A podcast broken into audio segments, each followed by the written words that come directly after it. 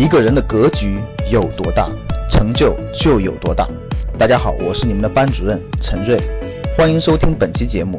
想获得节目中提到的学习资料和学习更多的课程，请加我的微信幺二五八幺六三九六八。我的微信是幺二五八幺六三九六八。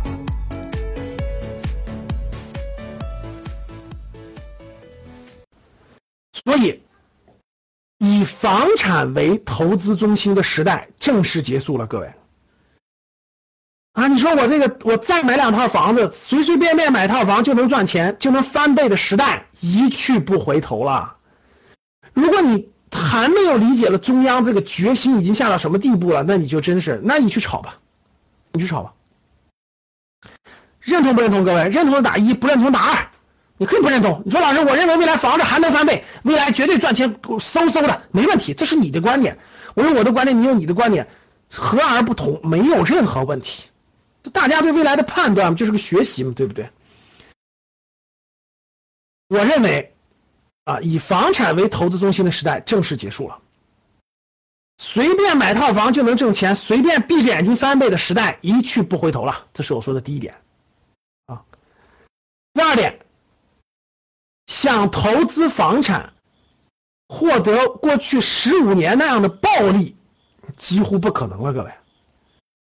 不管你买什么房，暴利几乎不可能了，极个别的城市或者地区除外，因为中国毕竟是个大国，中国的城市也特别多啊，有可能有个别城市或者个别地区还是有这样的机会和空间的，不能说没有，但是这个。这个这个这个已经非常非常之少了啊，应该是其特殊的城市了，一定是。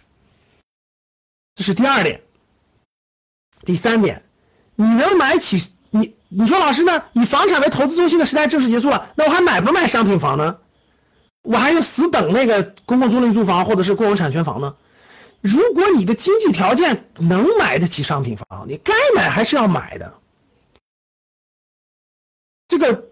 房地产模式的改革，它主要是保障中低收入有居住场所，它并不保障你高收入人群的这个这个这个你改善性住房或者是更高级的需求。所以说，你能买得起商品房自住，你该买就买。因为什么？我直接说第六点啊，大家看第六点，好城市的商品房，我认为啊还是可以保值的。各位听好了。就好城市的商品房还是可以保值的，它抵抗通货膨胀是没问题的。再重复一下啊，好城市的商品房还是可以保值的。所谓的保值就是它可以抵抗通货膨胀，它可以抵抗货币贬值，但是它不能给你带来暴利的升值了，像过去一样暴利的升值了，不可能。第，这是第三点和第六点，所以第四点。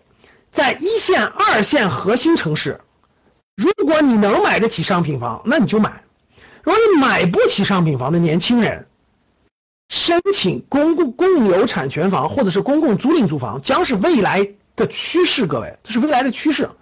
你现在觉得少，未来的量会逐渐越来越多，越来越多，越来越多的，会越来越多的。各地政策都已经出了，这是中央的决心。上海，上海未来有。非常大的面积要建成公共租赁住房，啊，各个城市都非常多。北京叫公有产权房，啊，申请公共公有产权房、公公共租赁住房将是未来年轻人的选择。正常生活，你买不起，你干嘛去挖空你家三代？干嘛去负债几百万呢？对吧？公共租赁住房和那个公有产权房一样生活，一样生活，一样每年可以出去旅游，一样这个生活的很好。你买个商品房，你有钱当然很舒服，你没钱背那么多债，你自己找麻烦，自己自己那个那啥。所以我觉得这是未来的大趋势。要是你比较年轻的人，未来可以瞄上这个方向。第五，哎，中国的三线，你看一二线城市啊，三线以下城市根本就不用担心，商品房都很便宜，供大于求，你放开了买，你肯定是买商品房，就自住啊，说的自住，投资都没戏了。第五。房子更多的将是居住属性，各位，未来这些房子都是居住属性，被剥夺了金融产品属性。你别指望它像股票一样上下翻飞，上下涨了，那不现实，翻倍不现实。为什么，各位？因为大量的接盘的人，就很多人，你你炒房子，大家炒房子什么概念？炒房子是永远有一个预期，炒房子就是炒房团也好，呃，不断的呃以房子为投资标的也好，你认为几年以后肯定有人要接盘，大家听懂了吗？你才会炒房子。等你买完了五年以后，各城市大规模的公共住房、公有产权房都建成了，你会发现它原来刚需不买了，能听懂了吗？原来有一百万买买这个商品房的刚需，现在也只有五十万了，因为另外五十万去了公有产权住房和公共租赁住房了。所以你说的，你说怎么让房价涨？它没有这个供小于求，它不争了。我不用买这个，我就有解决住房问题。所以我就我我买这个房就是自住，我不是为了投资，所以他就不买了。听明白了吗，各位？听懂了吧？他就不买了。所以看这，基于以上几点。啊，一二三四五六，所以大家听明白了，我不是说房产不能买了，我已经说了，以房产为投资中心的时代结束了，你自住房该买就买，你的城市好商品房对吧？你有这个条件，你该买就买。普通就你不能以房产为核心的说，老师我在炒房子吧，我炒是一套，那你分清楚，那极有可能你买完了你是接盘侠，后面 解决不了这问题。